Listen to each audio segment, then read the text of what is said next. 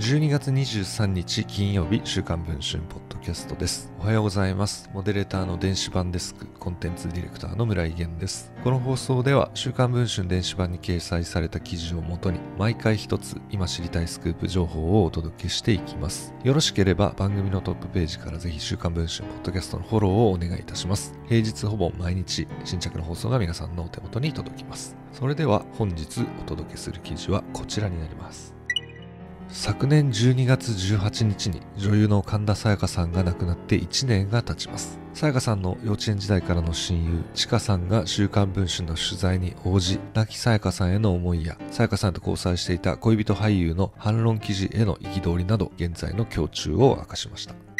世田谷区の成城で生まれ育ったさやかさん。ミッション系の幼稚園、小学校に通いました。そこで同級生だったのがちかさんです。ちかさんによると、同じスクールバスで通っているうちに喋るようになり、気がついたらそばにいたという感じだったといいます。3人兄弟の末っ子で甘えん坊を自覚するちかさんに対して、長女気質のさやかさんは頼られたり求められたりすることを何よりも喜ぶ女の子だったといいます。服の趣味が合い、渋谷109や新宿ルミネエストによく通っていたという2人。優柔不断でなかなか決められないちかさんに付き合い、じゃあさっきの店に戻ろうよと手を引っ張るのはさやかさんの役回りだったと言います。ちかちゃんに似合いそうと自分の服をくれたり、見ていたいからと美容室でカットするちかさんの後ろに2時間も座っていたこともあったと言います。さやかさんが芸能界入りしてからもプライベートで買い物に行ったり、時には互いの恋愛相談をしたり、親友同士の交流は続いていました。ちかさんが悩みを抱えた時は、親身にあって支えてくれたといいます。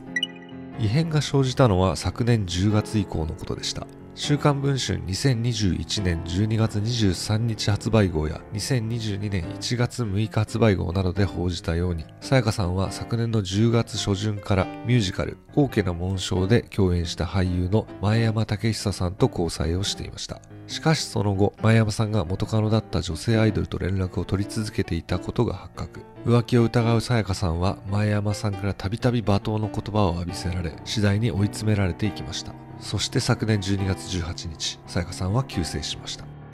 その前山さんをめぐっては、フライデーが今年12月16日発売号で、恋人前山剛久の慟哭、暗闇の中で過ごした絶望の1年と題した記事を掲載。そこでは失意の日々を送り、貯金を切り崩して食いつないでいるという前山さんの近況が友人らの匿名コメントとともに書かれていました。さらにフライデーは3月18日発売号でも、さやかさんが亡くなった3日後にプロポーズを予定していたこと、それから2人の署名入り婚姻届の写真などを報じていました。しかし、この記事についてちかさんはこのように語っていました。フライデーで最初に彼の記事が出た時からモヤモヤした思いを抱えていました。さやのためと思って黙っていたのですが、またこんな記事が出た。さやから相談を受けて、彼への苦悩が書かれた遺書を読んだ人間にとってもう耐えられません。ずっとさやのことを思っていたと風に書かれていたことが許せないんです。さやから心が離れていたこともあったと正直に書かれているのであれば、それは男女の間でよくあることで、そのこと自体は責められないように思います。それがこの一周忌というタイミングで、まるで悲劇の主人公のように登場することに辛くてやりきれない気持ちです。そして最後にこう語りました。さやを返してと言いたい。